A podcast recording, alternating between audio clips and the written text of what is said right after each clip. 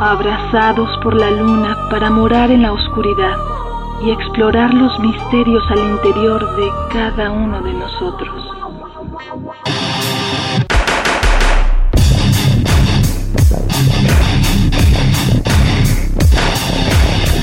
Carpe Noctem.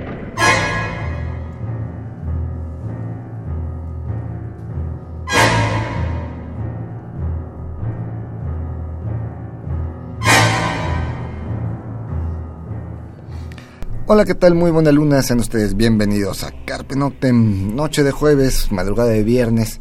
Y pues eh, la semana pasada estuvimos hablando de eh, personajes, villanos, monstruos del cine de terror, que nunca vimos sus rostros por el maquillaje que les era necesario, por la máscara que, los, que cubría su, su, rostro, o por eh, que el personaje así lo pedía.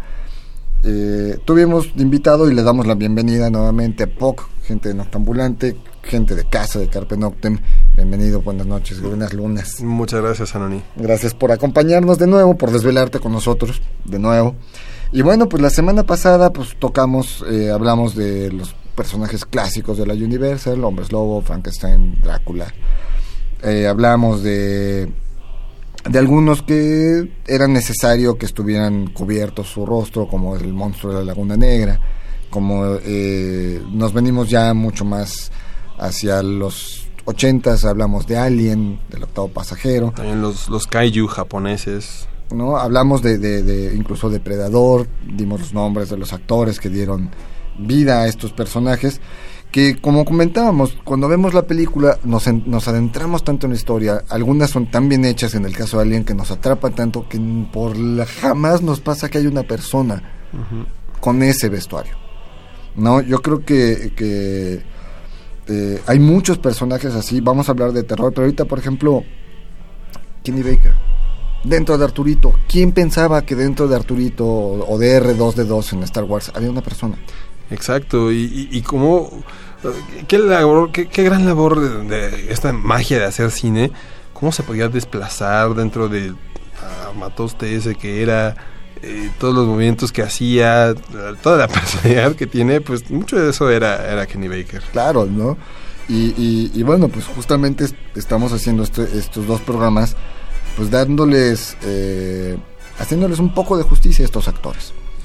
Eh, vamos con la primera rola de, este programa. Eh, vamos a escuchar a Nosferatu, pues esto es un gran clásico a la banda. Y pues el track Thrill Killer del álbum Prophecy de 1995.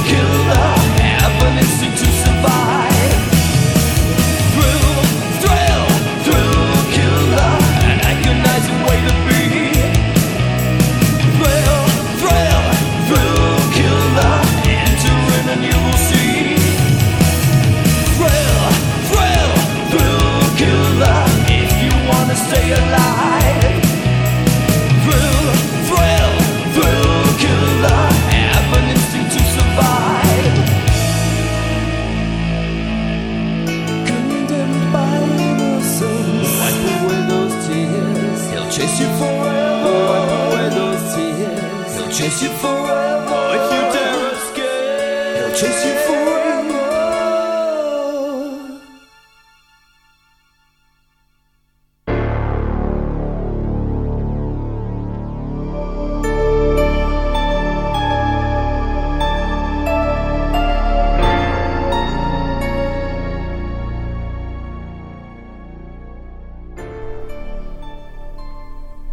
eso fue Nosferatu, Trail Killer, la canción Prophecy, el álbum 1995, el año en el que apareciera.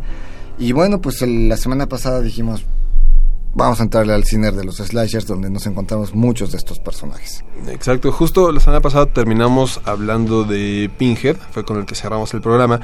Y, y, bueno, Pinhead, si bien no es un slasher, ya después lo intentaron hacer una especie de Freddy Krueger, dada la fama de este otro personaje. Que lo que tienen en común estos dos, tanto Pinhead como Freddy Krueger, es que ambos en toda la serie de películas son interpretados por el mismo actor, Doug Bradley eh, para Pinhead y Robert Englund para Freddy Krueger.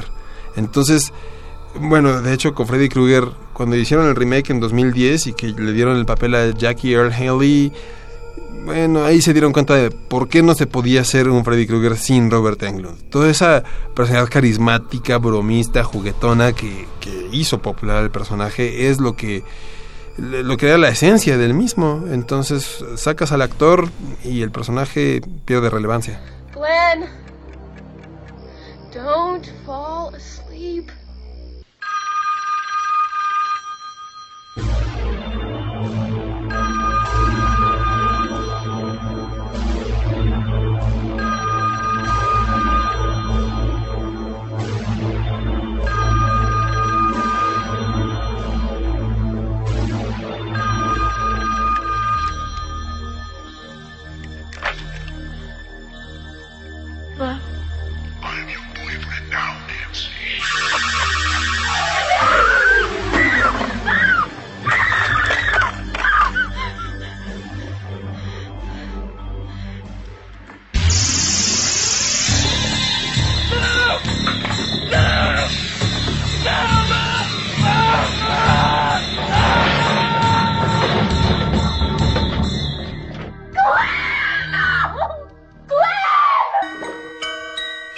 Así es, y bueno, pues eh, Pesadilla la calle del infierno pues dio...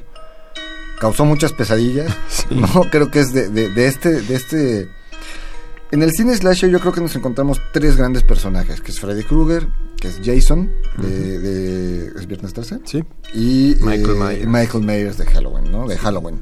Estos tres personajes marcan una gran época de cine y es curioso porque entre los tres personajes, ¿cuántas películas son? son como 30. Más o menos, sí. Contando remakes, secuelas, crossovers y demás, sí. fácil, No, o sea, son unas 30. personajes que dieron para mucho, o sea, los creadores de estos personajes están viviendo de sus regalías sin ningún problema porque dieron Seguro. para mucho, ¿no?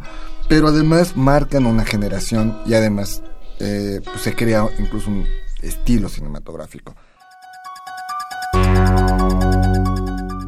Michael Myers, pues es este personaje que está atrás de la máscara. Sí, pues es, eh, realmente es el papá del slasher, porque creo que es la primera película como tal que, que marca este subgénero. Y estaba viendo, de hecho, este personaje, precisamente por tener una máscara, esta máscara que era de, de William Shatner, eh, como de Capitán Kirk, pero toda mal pintada y con la peluca pegada. Entonces, precisamente la máscara hace más fácil que el actor sea reemplazable. En la primera película era Nick Castle el que hizo de Michael Myers, pero ya solo estuvo en esa película y me parece que en las siguientes entregas casi siempre era un actor por entrega. Entonces no, no logró pegar precisamente por lo mismo de que es solo una persona detrás de la máscara, no, no importa quién sea realmente. See anything you like?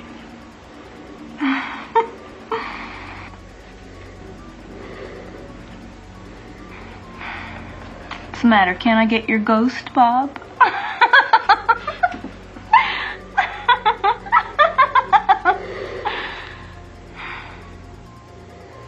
right, all right, come on. Where's my beer?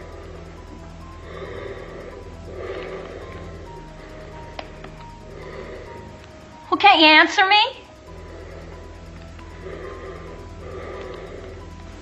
Okay, don't answer me.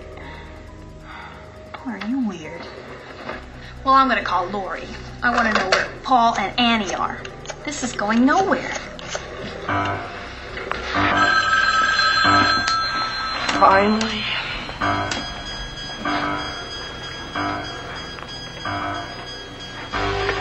Hello? Uh, uh, uh, Hello? All right, Annie. First I get your famous chewing, now I get your famous squealing. Annie, are you all right?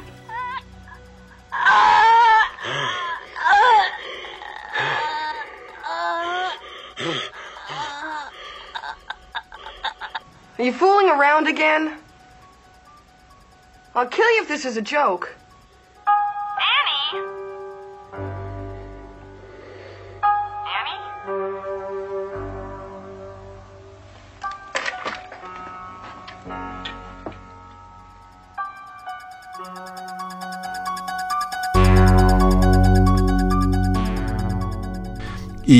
Bueno, también incluso en la misma película, cuando le quiten la máscara, el actor que es Mike Myers eh, sin la máscara es otro, no es el mismo Nick Castle, es Tony Moran.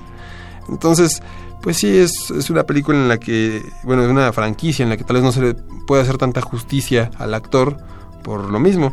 Para ya las, secuelas, las, las secuelas que hizo Rob Zombie, eh, Tyler Main fue el que hizo de, de Mike Myers. Tyler Main que es un luchador, me parece, de la WWF o, o como se llame. Como sea. Sí, que precisamente, por su físico tan Corpulento. voluminoso, corpulento, es que le dieron el personaje. Y bueno, pues este. eh, Michael Myers, pues es también digo, dentro del cine, marca, como dices, pues el papá del, del, del cine slasher, pero también marca, es ochentas. Ahí, ¿qué, ¿Qué tan cierto hay que Ronald Reagan daba un poco de órdenes a Hollywood de cierto tipo de películas para acabar con ciertas cuestiones que estaban sucediendo en, los, en la juventud norteamericana? Quién sabe, son cosas que realmente nunca sabemos. Solo la gente que estuvo involucrada en eso podría darnos una respuesta y pues muchos ya, ya se han muerto. Pero vamos, cuando el río suena es que agua lleva, ¿no? O sea, Sí. vamos, en el momento en que, que en México nos enteramos de que no, para acabar con una sociedad pecaminosa, hagan películas donde justamente adolescentes teniendo sexo sean asesinos, o sea, como para espantarlos y decirles eso es malo, ¿no? Y, bueno, aunque no sea una orden del gobierno, sí es muy cierto que el cine comercial muchas veces refleja el status quo y sobre todo en Hollywood. Las películas te dicen cómo debes pensar. Entonces, tanto las películas infantiles, las películas románticas y en este caso las películas de horror, de algún modo van dictando la pauta de para dónde de- debe ir la sociedad, supuestamente, o según algunos. Y bueno, pues otro de estos personajes, pues eh, eh, es Jason, de, de Jason Burgess, Exacto. que bueno, pues fue interpretado por Nick Castle, por lo menos en la primera, ¿no? Como decimos, eh, el hecho de, de estar tras una máscara, bueno, permite a las productoras cambiar de actores. Jason, Mother is talking to you! Jason, Mother is talking to you.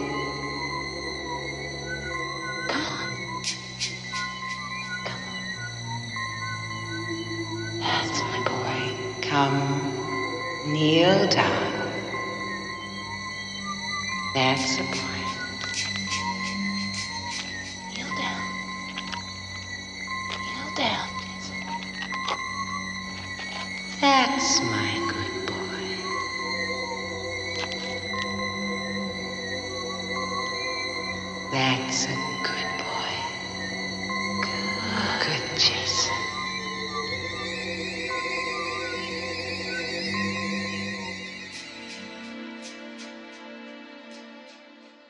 Que de hecho en la primera película, si no la han visto, perdón por el spoiler, pero al final resulta que ni siquiera era el mismo Jason, que era la mamá de Jason que estaba cobrando venganza, la que traía la máscara puesta. Obviamente no fue ella la que actuó en las, escenas del el asesino con la máscara de hockey, pero cuando se hace la gran revelación era la señora Burgess, la que estaba matando gente, y es hasta la segunda película cuando ya Jason regresa de la muerte como esta este asesino fantasma. Que, que es curioso también porque, por ejemplo, esta máscara de hockey es emblemática en el cine, Sí, ¿no? Y hay, hay vamos, en, en tiendas donde se consiguen pues ciertos tipos de, de- de- de vestuarios, máscaras y más.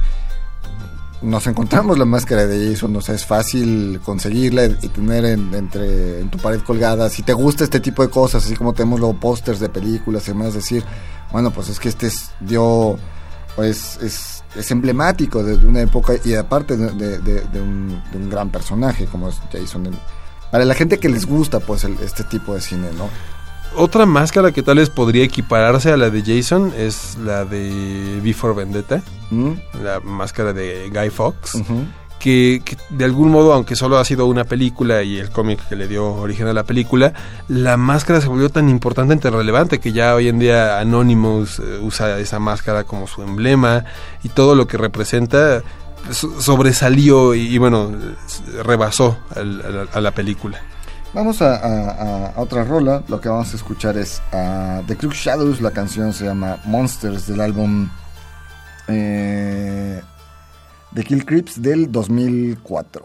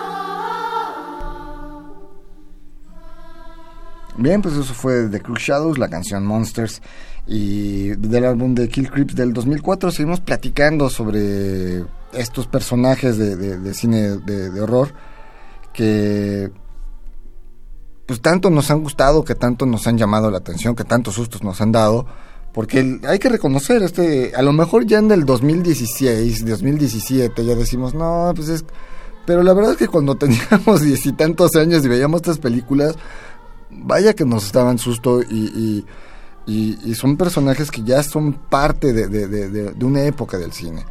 Y tanto que pues ha habido remakes y remakes y a veces algunos buenos, otros no tanto. Eh, otro personaje, por ejemplo, de- que, que ahorita me acordé por la máscara, aunque no es una máscara, más bien es su camioneta, es su jeep, que es como el emblemático, pues el de Jeepers Creepers, ¿no? Que es este demonio que pues es una persona común y corriente, pero la cosa es que cada 23 años tiene chance de, tener, de ser del demonio que es él durante 23 días y bueno, es- se alimenta de seres humanos y hace todo un rollo. Este personaje, bueno, por lo menos, porque creo que hay varias secuelas también. eh, Creo que hay una y la segunda secuela se está planeando, según me parece. In the holy name Oh, take me. You don't want him. You don't want him. Whatever you want. You can take it from me. You don't want Derry. No, you don't. Don't you, don't you be a hero! And if everything the same inside you, take me! You hear me? You take me! You fucking let him go!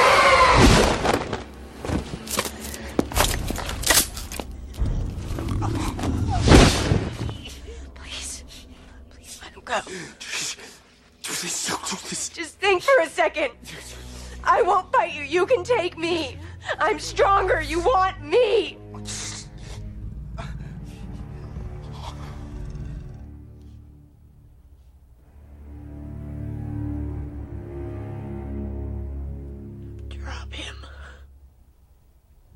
Let him go and take me.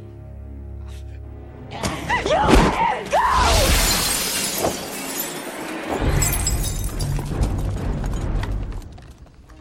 Y bueno, pues fue interpretado por Jonathan Breck, que, pues bueno, algunos de estos actores no sabemos más de ellos.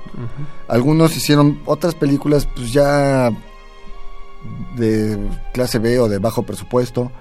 Realmente no nos encontramos con personajes o actores que hayan saltado mucho a otro cine o que tengan ya más fama, ¿no? Eh, por ejemplo, sí, es que algunas veces como se encasillan, como decíamos, ¿no? Pasó, por ejemplo, con, con Luke Skywalker, ¿no? Sí, exacto. Mejor se dedicó a- al teatro y más porque pues, ya estaba encasillado como ese personaje en la Guerra de las Galaxias. Eh, Sí, que solamente hasta ahorita que regresó Star Wars con las secuelas, logró, logró regresar a la, a la pantalla. y bueno, quizá logró y a lo mejor, por otro lado, a lo mejor hasta ahora quiso. ¿no? También. Vaya, va- habrá que, que- que platicar con él en alguna entrevista o buscar las entrevistas que hay en internet y demás. ¿O lo dice. invitamos al programa? Sería maravilloso tenerlo en el programa. Justamente digo, ya que tocamos tema Star Wars, yo creo que uno de los dos grandes personajes es Darth Vader. Es un gran villano que no es de película de horror, pero realmente es un villano villano inteligente, un villano con poderes y demás, y que nunca le vimos el rostro. Hasta una tercera película donde, pues, digo, todo el mundo sabemos, los fans de Star Wars sa- saben que la voz del actor no es la que escuchamos en el cine. Sí, de hecho hay, hay esas tomas eh, que existen todavía del primer episodio, episodio 4, donde el actor que le daba cuerpo hasta a Darth Vader, por así decirlo, David Prowse, se escucha su voz dando las, las líneas de Darth Vader y no impone nada.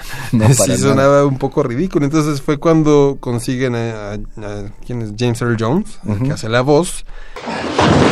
Start tearing this ship apart piece by piece until you find those tapes. Find the passengers of this vessel. I want them alive. I don't know what you're talking about. I'm a member of the Imperial Senate on a diplomatic. You are part of the Rebel Alliance and a traitor. Take her away. I want to know what happened to the plans they sent you. I don't know what you're talking about. I'm a member of the Imperial Senate on a diplomatic mission to Alderaan. You are part of the Rebel Alliance and a traitor. Take her away.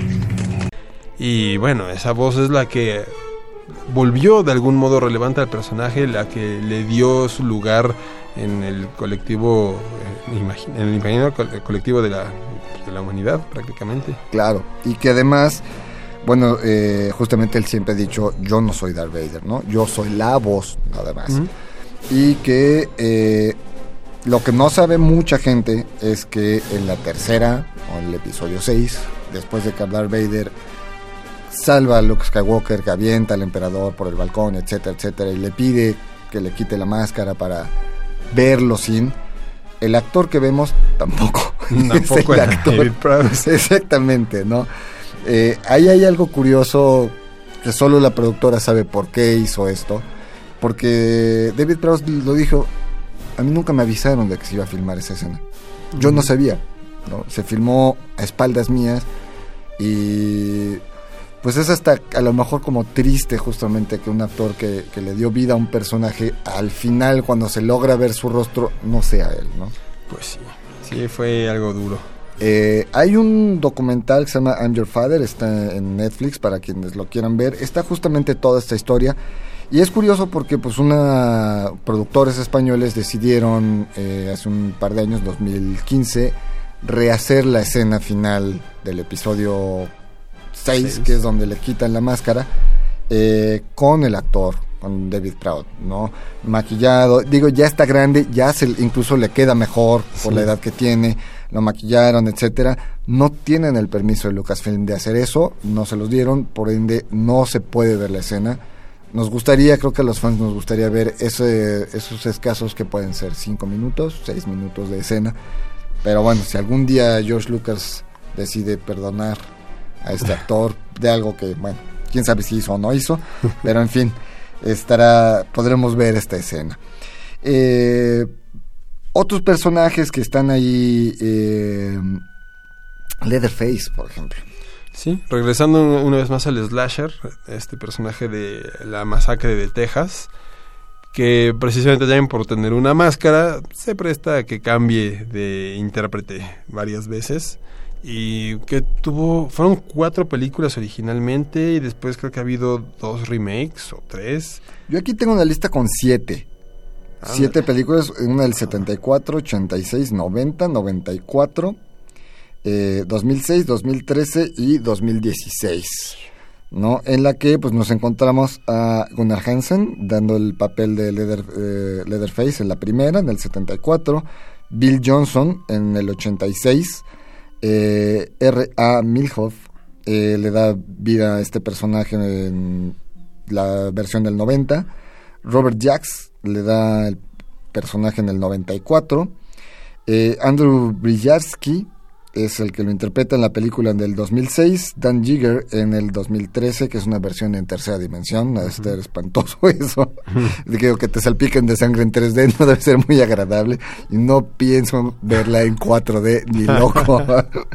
y Sam Strike le da vida a Leatherface del 2016, simplemente esta película se llama así, Leatherface del 2016. Ah, no claro. sé si tenga que ver con Masacre en Texas o sea como una película sobre el personaje. Podría ser. Creo que, híjole, la verdad no, no podría decirte bien porque ni la vi. Creo que aquí en México no se estrenó, ni siquiera.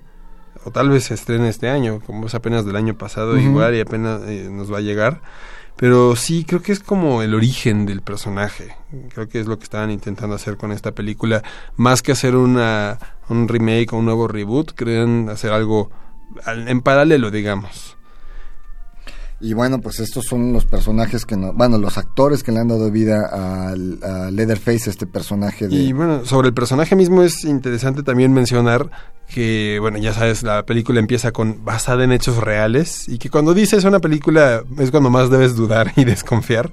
Y se supone que estaba inspirado de algún modo en Ed Gein, este asesino serial, que, que también sí desenterró, exhumó varios cadáveres, incluyendo el de su madre, y los, los desolló, les quitó la piel y con eso hizo varios muebles y varias pues, cositas ahí en su casa, ya sabes, tazones para la sopa con los cráneos y, y creo que incluso también una máscara eh, con, con piel, por eso de ahí salió Leatherface.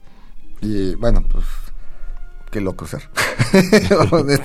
Digo, una película está interesante, la vida real ya es muy macabro. ¿no? Y, y que de hecho este personaje, bueno, este asesino de la vida real, también inspiró a Buffalo Bill de El silencio de los inocentes y a Norman Bates de Psycho. Mira. El mismo asesino inspiró a tres, eh, tres personajes completamente distintos. Hace rato que, que- que mencionabas que el- por el spoiler de, de, de que al final resulta que es la mamá, me acordé mucho de Norman Bates con, con este, que es una gran película y de hecho esta serie de, de Bates no la he visto, no sé qué tal Mm, esté, Tampoco. pero la gente que la ha visto dice que no está tan mal, bueno, habría que echarle un ojo. De otros modos, pues si ya están pagando su mensualidad, pues échenle el ojo lo que hay ahí. Vamos con otra otra rolilla. eh, vamos a escuchar un banda nacional. Esto es eh, Mekrokiev, la canción The Face is Vanishing del álbum Sansetra del 2008. You must remember. Come on, look at me. Look at me! We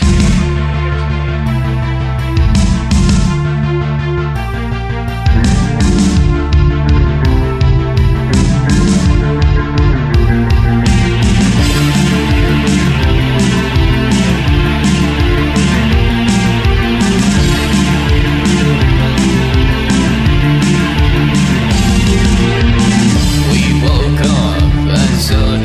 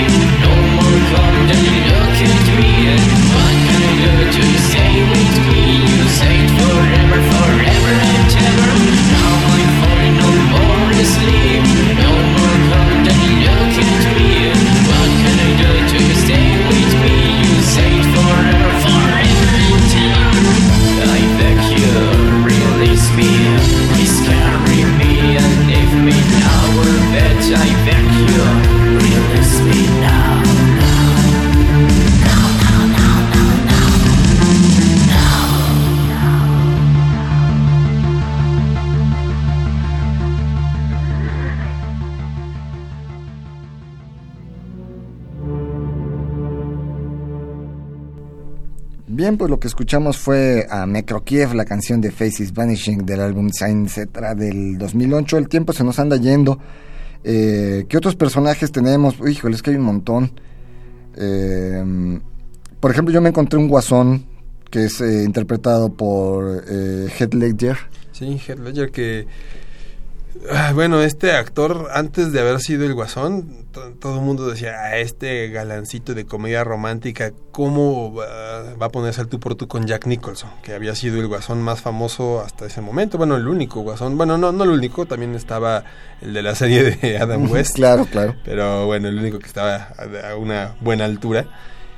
Y a todo el mundo sorprendió con su interpretación tan caótica y, psicótica del personaje. Fue muy buena, a, a todo el mundo le, le cayó la boca. Que digo, también con el guion de David S. Goyer y la dirección de Christopher Nolan, tal vez cualquier actor podría haberlo logrado, pero digo, honor a quien honor merece, a fin de cuentas sí hizo una muy buena labor y sí sorprendió a todo el mundo. Nadie se esperaba ese, ese Joker de Heath Ledger y que, bueno, después trágicamente murió, hablando de estas muertes de los actores. Y bueno, fue curioso porque ya estaba en el rodaje de una película de Terry Gilliam, la del imaginario del doctor Parnassus, y que se muere a medio rodaje. Y bueno, realmente murió por una sobredosis de píldoras para dormir. Hay gente que dice que después de haber interpretado al guasón y este personaje tan enfermo y retorcido, era que le costaba trabajo conciliar el sueño y que por eso empezó a, usar estas píldoras. Ah, hay gente que lo puede considerar suicidio, pero realmente quien ha tenido insomnio alguna vez sabe lo desesperante que es no poder dormir y pues si una pildorita más te va a ayudar, hay veces que no ni lo piensas ni lo dimensionas bien. Entonces podría decirse que el guasón mató a Heath Ledger. Y algo que decías, nadie se lo esperaba, tan nadie se lo esperaba y fue tan buena la actuación que es el único actor en todas estas sagas que tiene Oscar. Mm, exactamente. ¿no? Y justamente con este personaje de Guasón. Sí, que ya eh, el año pasado tuvimos un nuevo Guasón con Jared Leto, pero ese Guasón apócrifo todo lleno de tatuajes y con sus dientes de metal y híjole, híjole, espero que no sigan haciendo películas con ese con esa versión del, del Guasón porque de- deja mucho que desear. Eh, por aquí todavía tengo alguna... Ah, bueno, por ejemplo. Es que hemos hablado puros, casi, de hecho, puros hombres. Y se nos estaba yendo Samara Morgan del Aro, eh, interpretada por David Chase. This is SM0015, Samara Morgan, hour 14. Good, very good. So, what is it that's keeping you awake? You must sleep sometime. Do you dream about something? Samara?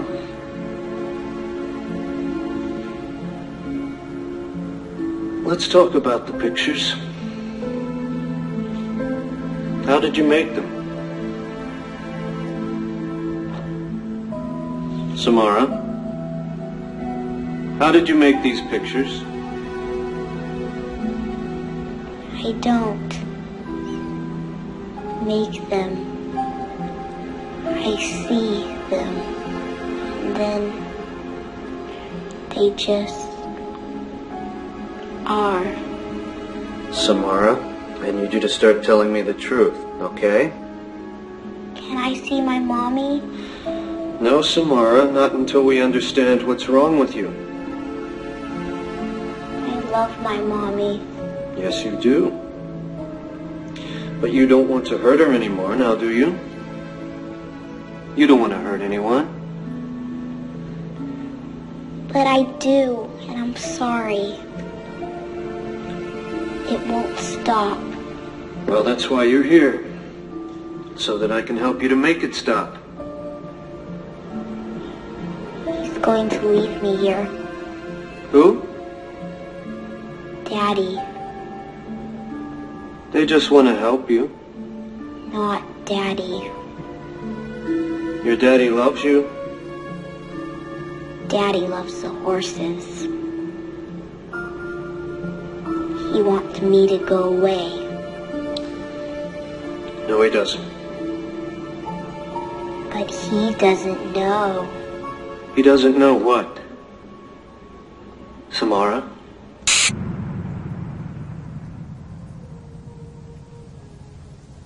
No recuerdo cómo se llamaba el, el- la actriz que la interpretó en la película original japonesa, pero eh, no sé si en el Aro 2 sigue siendo la misma actriz la que interpreta a esta niña que aparece en la tele. Creo que sí, creo que de hecho se casó con el personaje de algún modo, la actriz. Entonces, sí, es hay una, una labor de, de varios años. Y bueno, ya que estamos también mencionando mujeres en el horror, no podemos olvidar a Linda Blair, Mm, del exorcista, claro. que también, si bien no es un monstruo, sí es una interpretación o personificación monstruosa, esta niña poseída. Holy Lord, Almighty Father, everlasting God, and Father of our Lord Jesus Christ, who once and for all consigned that fallen tyrant to the flames of hell, who sent your only begotten Son into the world to crush that roaring lion, hasten to our call for help, and snatch from ruination and from the clutches of the noonday devil this human being made in your image and likeness. Strike terror, Lord, into the beast, now laying waste your image. Let your mighty hand cast him out of your servant, Regan Therese McNeil, so he may no longer hold captive this prison. It pleased you to make in your image, and to redeem through your Son, who lives and reigns with you in the unity of the Holy Spirit, God, forever and ever. Amen. Lord, hear my prayer. For courage.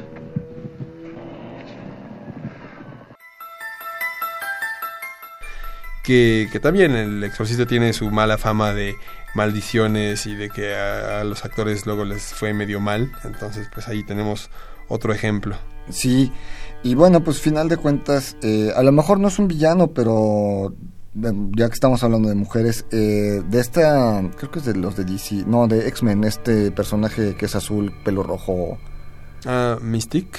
Creo que sí, es que no soy muy de cómics, este, pero sí sé que está interpretada por Rebecca Romijn, entonces... En, en las películas originales, en la 1, 2 y 3 de X-Men, fue Rebecca Romijn la que, la que hizo el personaje. Ya después, en las películas más recientes, es esta Jennifer Lawrence la que le da vida al mismo personaje.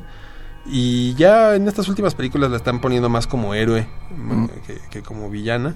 Entonces, eh, pero bueno, sí, a mí me gustaba más como villana. Aunque era una villana que casi no hablaba, pero visualmente también tenía un aspecto muy, muy importante, muy interesante. El maquillaje que le ponían un montón de escamas encima de la piel, eh, muy laborioso. Sí, sí, sí.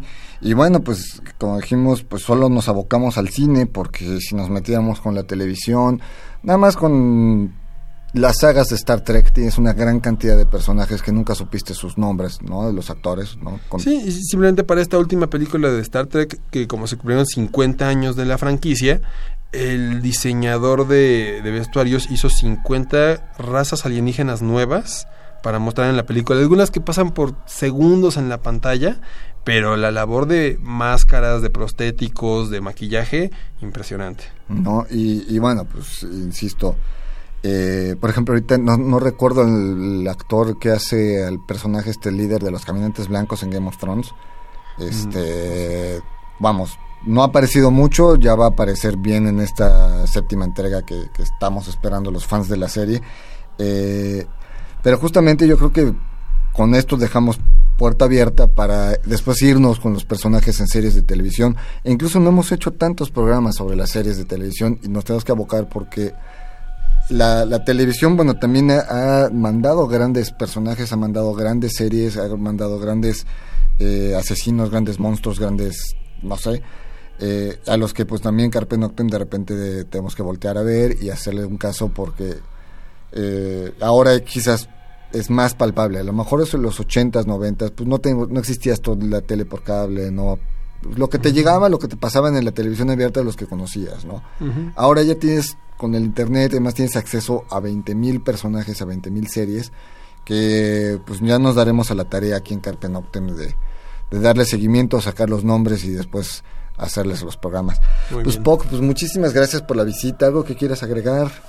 Pues no, solamente que, eh, bueno, por parte de Noctambulante eh, sigan visitando la página www.panicodemasas.org y el Facebook de Proyecto Noctambulante para estar al tanto de los próximos eventos. Ahí tenemos algunas sorpresas planeadas para el mes de abril, entonces estén, estén pendientes. Y seguramente, pues por ahí algunos de estos personajes los, nos los re- vamos a encontrar en el transcurso del año, porque justamente Noctambulante también tiene de repente ese rescate. Entonces, seguramente por ahí un Hellraiser va, nos lo vamos a encontrar en el transcurso del año.